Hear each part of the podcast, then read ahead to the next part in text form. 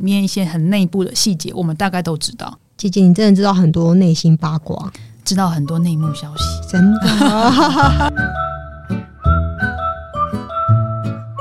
好，我们回到原本的话题。我们上一集其实就有聊到说，Amber 是政治人物的背后操盘手哦。如果用比较简单的话来讲，就是政治小编，是帮政治人物操盘社群媒体啊、脸书的贴文啊，还有我看你有在做那个设计哦。对，就是应该偏向是形象包装、人设的形象包装设定。我们在马路上看到的布条、旗看子、呃面纸的那一那一张纸、嗯，那辅销物辅销物，都是你设计的。一般会是就是它整套，但是其实它对我们来说那个是后续，其实真正的功是在一开始怎么帮他在拍照的时候就把他的人物形象的样子，就是他给人家的形象是什么，他的人把它设定出来设把它设定出来没，错没错，这个从拍照可以直接去拍出来。完全可以。哦，你可以举一点例子吗？好，就像呃，我们最近有一个候选人，他很年轻，然后他的样子很 baby face，你那说啊可是很可爱，就是他的长相比较可爱，是男生还是女生？男生男生很可 爱，很有亲和力。我嗯哼转换这个语言叫很有亲和力，但是相对的，他的识别度会比较低。哎、你真的很会讲话、哎你哦为应什么该要说就是很幼稚的脸，只是很有亲，但是你用很有亲和力来包装，不能用幼稚，应该说就是那种娃娃脸，你知道吗？可是就是很娃娃可脸爱。的脸，对，可是可爱的时候，有时候如果大家看你都很可爱，他就觉得你好欺负，好像没魄力对，然后他就很难被识别出来。哦，他就被淹没在路人里面了。你的对意思是这样吗？对，然后因为我们跟候选人在谈事情的时候，通常我会一直跟他从他的谈吐、跟他的一些长相啊、外表，然后我会去思考说我要怎么去包装他，会让他的呃形象更凸显出来。嗯，那这个政治人物有考验到我，因为那时候我跟他讲了三次话，就是不同的时间，然后去找他。然后我每次回去，我都会心里想说：“诶，他到底长怎样啊？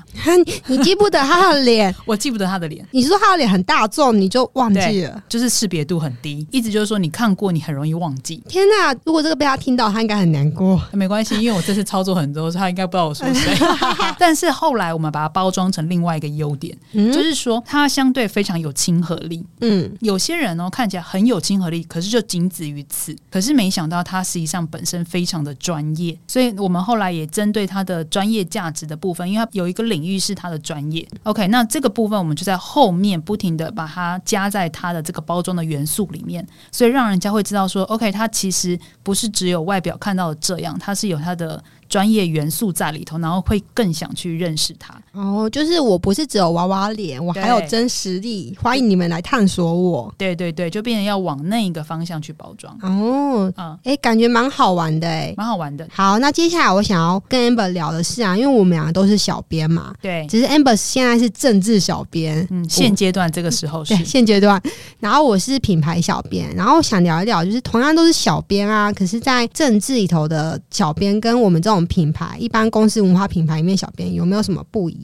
那我自己看到一个点是，像政治人物，很明显你就是在帮一个人物去操盘嘛，是，你这个品牌就是一个人。然后嗯大家就是会叫这个人的名字，这个人做了什么，他的过去、他的个人的事迹都是会被拿出来检视的，会被放大的。嗯刚刚你在讲说它包装也是以这个人他本身的特质去包人格装，特质，对，但是我们在品牌里头，我们品牌比较不像是针对一个人去塑大，除非今天你今天是一个个人的 KOL，这个品牌就是一个你个人跟这个理念跟刚刚讲的是一样的。嗯但是更多的时候，更多的品牌它是一个公司，嗯，对，所以我们不会说只叫出一个人的名字，我们会叫的是这个公司、这个品牌的名字。嗯，这是我看到一个很不一样的地方。那也因为这个激励点，会衍生出在操盘上不太一样的东西。操作的方式不同，对，例如我看到一个点，就是在操盘真人物好像必须要跟风，对不对？跟风对一定要，因为其实政治就是生活嘛，所以任何跟生活有关的议题，大部分就是关心市民、提醒市民的角度的立场。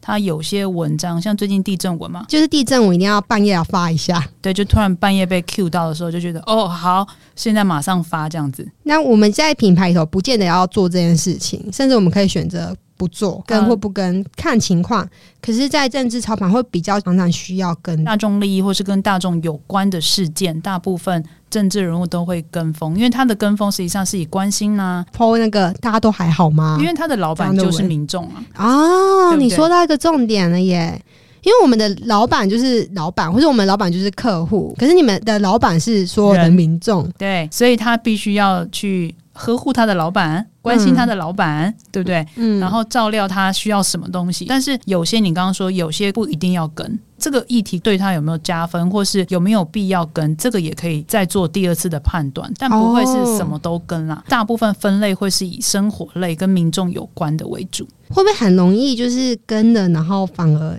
言上，反而讲错话？会因为跟风这件事情很及时，所以你当下如果为了抢快，结果弄有啊。那一天那个地震文，就是有一个小编，某县市的小编，他竟然就是大家地震已经被吓得半死，对不对？嗯这次很严重嘛。拿破什么他 PO 了说，难道这就是某某县市，翻转的时机吗？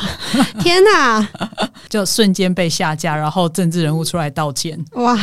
天 哪、我对无法想象这小编的后后来 的后果会是怎么样。其实政治小编他的讲的每一句话都代表这个政治人物，这句话的意思是什么？他延伸出来的思考逻辑是什么，或是他的信念是什么，还蛮重要的。品牌小编也是，就是我们在写文或是我们在发表任何东西，都是要符合原本品牌要传达的。品牌精神要要嘛品牌对吧？对品牌理念要重视嘛。是没有错，就是所以我们在挑选议题，甚至在写文的这个风格也都是有设计过的。是是是，那同样在政治小编也是吗？也是，就是你要符合这个人的人设跟形象，他要呈现出来的样子，大部分你的语气要做一些修正跟调整。但所以是你就是尽量写文要符合他可以讲出来的话，不要写一个是，诶，他根本不可能讲这句话，你怎么写得出来？然后他自己都讲不出来。会有那个下面留言说：“哎、这是你本人写的吗对我们曾经就有被这个网友就说，只有你的小编写出这种事，这是你你会说出来的话吗？？”天啊，我不知道这是称赞还是那个贬低。诶、诶有可能是称赞啊，代表你写的很好。这会不会是你工作也蛮难的地方？ 所以我们都要常常跟在他们的旁边，或是经常的听他们说话的方式。当然不是说只能照他的做，甚至我们要改变他的说话方式。哦，因为有些政治人物，他的确，例如像我曾经有个有一个候选人，他讲话就是他讲的话速度语速超快，你会有点听不下去，听不懂他讲什么。不是听不懂，是你不想听。你说太快会让人家很急躁的感觉，这样吗？对，就是你如果跟他讲话，一分钟内的东西还可以，可是如果只要超过五分钟，你可能就会开始有点想要打断他，不想听，飘走。对，那其实这对他来说很扣分，哦，很扣分，他就会确很实，对他就会很可惜，你知道吗？所以我们就会去提醒他说，这个东西你一定要修正，你一定要改改过来，帮他演拟一些稿子，让他练习背稿子，就很像以前小学在背课文一样。背稿子一样，他就要把它背出来，然后练习让他自己的说话模式去做修正跟改变。例如说语速放慢一点，对然后还要停顿。对，然后他的口条、还有的用字、语气都要全部要改变，因为政治人物他之后大量的会跟需要跟人民沟通嘛，或是跟上面的人沟通嘛，嗯，所以如果你的讲话方式让人家听都不想听，那就完蛋了。哎、我现在聊到这里，我发现了一个我刚刚没有想到的点，嗯，就是你在接触这些政治人物，很多都是他们不晓得自己可以怎么样被优化，然对啊后你要告诉他们，你要把甚至你要帮他编排很多剧本。对，没错，，对，可是我们在品牌里面啊，可能是因为我们在的品牌都是已经成型了，是反而是老板跟我们说，我们品牌理念现在就是这样，嗯那你们要写来的东西就是符合，我们是去符合品牌的，你们是帮这个人物找出他的特质特质，让他来跟随你们，把他找出来这个特质去放大，这个观念不太一样哎、应该是说你现在因为你的品牌相对成熟，嗯如果今天你的品牌是新品牌，新的品牌它完全找不到它自己的定位跟设定的时候，就会跟郑正荣一样，你一样要去帮他找出他的定位跟设定。如果你是做行销跟小编的人，你要先去找出他的样子、他的口哦，气，其实它还是呈现回到这个真正人物也好，或是这个品牌的上层，他们到底有没有核心的想法？如果没有，就是一样要帮他找出来。这对，样就是阶段性的执行。如果今天这个政治人物他是第一次出来参选，跟他要做连任，操作方式是不同的。哦，连任，因为他已经有既定的形象了嘛，对而且他可能做了三四年了，他自己也比较知道自己是谁。对，然他后已自己经有他可以自己的样子了，的。嗯，他可能有自己的那个受众或自己的铁粉了。，对，哦，那确实是不一样。所以你如果是想连任的，他要继续连任，我们就要更聚焦在他擅长的那个领域，或是他喜欢的他的粉丝，要把那些票抓得更紧，嗯，哎，不可以让票跑掉。就是其实跟品牌发展的阶段都是相同的概念跟架构。嗯， OK，所以如果他是已经要拼连任的人，哇，那就是在他专业领域上，他的铁票区是绝对一票一票都要捡起来的铁票区对，就是都不能跑的。可是如果是那种新的新人，就像你们品牌刚新成立的时候，根本不知道你的受众在哪里。就是要测试啊你。就要测啊，你都要什么都要测。这些候选人也是，那不是说连任人就不用去顾那些老人票啊，或是什么不是哦，只是他要更着重在他可以稳定拿下来的东西上，就他的力气的用法跟分配是不同的。嗯嗯，聊到这个啊，讲到受众这件事情，像在我们品牌里头，我们会设定就是啊、例如二十四岁到三十五岁是我们要的受众，或是男生女生是我们要的，然后我们就专心打这个族群。没错可，是政治人物，因为说实在，政治人物是每个人都只有一张票。对，对，然后你最后的胜算是看谁拿到最多票嘛？所以就是都要顾，对，所以听下来就是你们的受众很广哎、你很们广，很可能广不是只能设定呃几岁到几岁，你们可能几乎全部都要吃哎、没错。所以其实有些政治人物，我们一样哦，我们会去看他后台数据显示出来，他目前的主要票群是哪一个年龄层的。嗯那如果他对于这个年龄层他的把握性很高，那我们就会持续去扩展，或是先稳固。可是如果他有某部分的年龄层真的就相对很低，可是他又想去经营，那我们在发文策略上或是操作策略上就必须去强化这件事情，去把他那些他想要的票把它抓回来。，所以你们在发文会去看说这篇文章我今天是要写给哪一个哪一个年纪的人看，或是这个文章我是想要打哪一个族群，都会会每一篇文章都会有一点不一样嘛？因为你们全部都要吃，不会分到这么细，但是应该是有些文章我们会分成是软文或者是硬文，像很多真正人物大家应该都有看到嘛，就是他的形象感很好，他可能表现的很亲民啊，很勤奋啊，很努力啊，就是让人家看了觉得哦好感动哦，他好认真，好努力哦、我应该给他机会。这种就是比较偏向软性的，那他就比较没有年龄层的明显的差异，那诉求的是一个情感的渲染，还有一个你对他的一个感觉。就是形象的设定。嗯，对，可是如果是偏向是政治政见的这个议题类的，真的比较硬了。哎，这就很硬了。那这个很硬的东西，它一定有某个特定族群就就非常有感觉。假如讲新竹交通好了，交通一直是大家很诟病的东西。那如果他讲到重点，讲对方向，哇，那一直在深受交通之苦的这些选民，他就很有感，然后哦就是这个有在搭大众运输的这个受众，对，甚至会加码。例如说，因为像现在政治也是需要下广告的嘛，嗯，其实跟品牌操作、企业操作很像，嗯我们就会设定那一群的受众。哦特别去把它的扩散性再拉高一点，那这样子，我想问一个问题、诶欸我一直在衍生各种问题，没问题。就是 就是这样子，在一开始这些候选人，他们其实在在写自己证件的时候，他是就要去想过说这些证件是要写给谁的，没然错，后这些证件他可能不能只着重在某个族群而已，他可能证件要多一点，是有不同族群的，例如像可能结婚的育婴补助，假设是这嗯个证件，那这个很明显就是给这一群已经结婚或是已经呃要准备生小孩的群，嗯可是如果是什么呃重阳津贴啊，我举例老人家老人津贴，哎、可能他嗯就是比较年长的族群，对，我比较想问的是说你们会参与到他的这个政策吗？还是他们政策是他们自己定的，他们自己就会先想过这件事情？我们会参与政策，真的、哦。我们基本上一定要参与它的政策，因为我们后面还要帮它包装这个议题。啊，我以为是他们已经想好政策，拿来跟你说，哎、他要这些政策，然后你们帮他看有没有可以怎么包，就不是是你们从头也要开始跟着他想这些政策。呃，应该说大部分候选人他有他大概的方向，可是我们会比较着重在于说你现在提的这个方向它可行度高不高？因为通常如果你很大的画大饼，可是根本无法实现，那根本对你是扣分，因为人家直接炮轰你说你讲的这个话根本就是讲空话，怎么可能实现？嗯所以其实很多候选人他们一开始都会有个大方向，这个政策端出来真的会又让某些特定族群受众吗？他们有感吗？这个都是我们后面会在着力点去帮他 push 的。嗯，对，这跟我们在品牌操作的时候，例如我们推出这个产品，然后我们要诉求要打哪些受众，我们要找的是它的痛点。对那其实我们老板很常问我们一句话是：那你自己是受众，你会买单吗？嗯，这东西打到你会让你觉得我真的要掏钱去买，然后有点像是用政治小编的换过去讲，就是诶，这个政策有打到这些选民，他们真的觉得新生我一定要投给他，对让他去做这个政策。有，其实是一样概念，完全是一样概念。所以其实政治人物他要关注的议题跟广泛性很多，他不会只有人，它包含一个城市的发展，或是它的交通议题，或者是他们的呃城市的重化等等之类的，大部分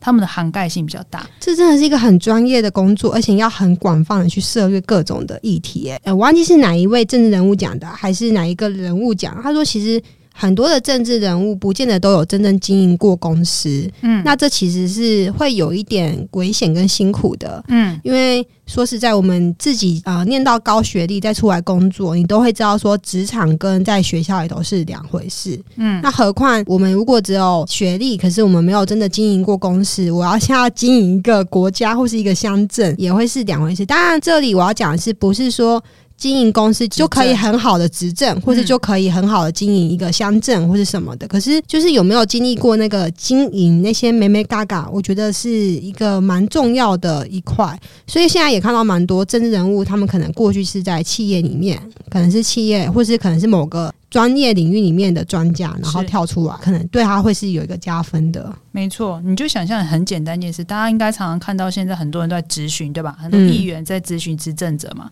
看一下那些议员，有些的议员咨询就觉得哇，他讲的精准到位，然后切中问题的核心。OK，他提、嗯他的提案，你就会觉得这个议员有认真做功课。可是有些议员就是来乱的，其讲实话很蛮多的没水准，或者是用情绪处理事情的议员超级多嘛，要不然怎么会每次台湾的那个政治都这么精彩？哦，有某部分的精彩是他们贡献出来的，所以其实你就可以去看一下这些人他们的他们背背景后，对对，这就是一个参考的元素。我曾经蛮佩服一个议员，他在质询的时候就觉得哇，为什么他真的是做了很足的功课啦、然后我那时候以为他就只是可能临时空架出来选的一个议员，嗯，那后来我才知道说，原来他其实当过很多公司的 E CEO，是他是有十年的那个在公司里头经营的人，管理啊，经真营的的概念，对吧？真的是，还是有不一样。没错 OK，这是大家之后可以多去观察的。嗯，所以我们后来有时候操作到后面吼，我都已经很清楚知道说，天哪，原来这这个政策它是怎么做出来的，它的来龙去脉是什么？哦你说现在正行的政策吗？对，就是呃，这个政策它有问题，它为什么会变成这样？嗯，那甚至他们里面一些很内部的细节，我们大概都知道，姐姐，你真的知道很多内心八卦，知道很多内幕消息。真的。没有啦，所以其实真的不是很容易，因为我我自己后来真的接触之后才发现，嗯，很多执政者他们有他们呃立场比较辛苦的地方，真的不是人民看到。例如说，人民可能只看到说啊，他都不做事，不要选他。可实际上不是他不做事，是他真的他的提案或是他的整个预算上就是有限。那对方不给他预算，他能怎么办？我这样听下来，真的觉得政治好重要、哦，而且不管是执政者还是监督者，这件事情虽然我们都知道，可是刚刚听你这样讲下来，我更有深一步的认知。诶，因为如果上面的这个监督者，他就是看你不爽，他就是一直打你。讲白就是像我现在去跟老板提案，老板每个都说不行，对啊，那我也没办法做事啊。你就没办法做、啊。那我然后只能花更多时间一直在想新的计划、想新的提案，或是想要怎么样去说服老板。然后我的时间就花在这里，就一整年下来，我根本没做什么事情，然后却被客户说：“干，我们提了一堆东西，你为什么都不做？啊，就上面不给我过，是能怎样没错，一模一样的概念，它的逻辑框架就是这样？”子。我刚刚不小心骂脏话，讲了上班族的心声。可见大家都是嘛，一样的心情，对吧？所以其实政治它只是被放大成政治议题，可是实际上你生活上就是一模一样的，这个框架都是一样。我要讲一下，我老板没有这样， 现在老板没有。 OK OK OK， OK，所以其实真的素质好重要哦，因为如果上面这个监督者，他是一个也是像你说的，他可以把利益跟个人的一些分开，他知道这东西真的是对人民好，对方提的也 OK，那他就愿意让他过，而不是因为我今天跟你不同的党派，我就一直挡你。 是啊，甚至你觉得这个东西它盖下去、做下去会危害到人民，你就是必须要站在你的角度上是停止、制止，不可以继续让它实施之类的。即便你可能会有很多黑暗势力来威胁你说你干嘛你挡人家财路啊，可是你还是要很坚持，所以很困难的。其实我觉得不简单哎、我真的觉得不简单。我觉得那个压力超大，对，我自己有时候想到就觉得哦，这个到底是要怎而么去，且尤其当你身边的每个人物可能都是啊，算了，睁一只眼闭一只眼，大家都这样盖过去了，就你坚持不盖，就是因为很多环境就会这样子嘛。没错，大家都没嗯错做了，我我真的不跟着做吗？我要对当但是鹤立鸡群的那一个吗？因为台湾还是民主政治啦，所以当然有些还是少数服从多数，但只是说今天大家共同来决议的这件事情，是不是都有同样的基准、判断的标准，在同一一个阵线上是比较关键的。嗯，嗯，我记得有个政治人物哦，我就不讲是谁，我心里其实蛮支持他的。就是我记得我有一次看他的访谈，他在做某很多事情的时候，他其实都是想着，如果我今天离开了，我没有连任也没关系，这东西还可以继续下去。他是永久对这一块土地是好的，没错，所以他不会去这位政治人物，他就不会去想说我只要去剪彩的就好，因为很多人说，哎、政治人物都只要去拍那个有剪彩嗯的，代表说我有做事，那个我我剪不到彩的，可能是上一任留给我的，我就不太做。对，可是这个政治人物看的是很久的，那个整个访谈我我忘记确切讲什么，可是我看到了这一段，我其实觉得很感动，我有落泪。我觉得就是他看得好远哦，甚至他已经想好说，如果我今天下任了，那我下面的人接不接得起来，然后或是就算是其他党派来接，也是有机会把这东西继续给做下去的。是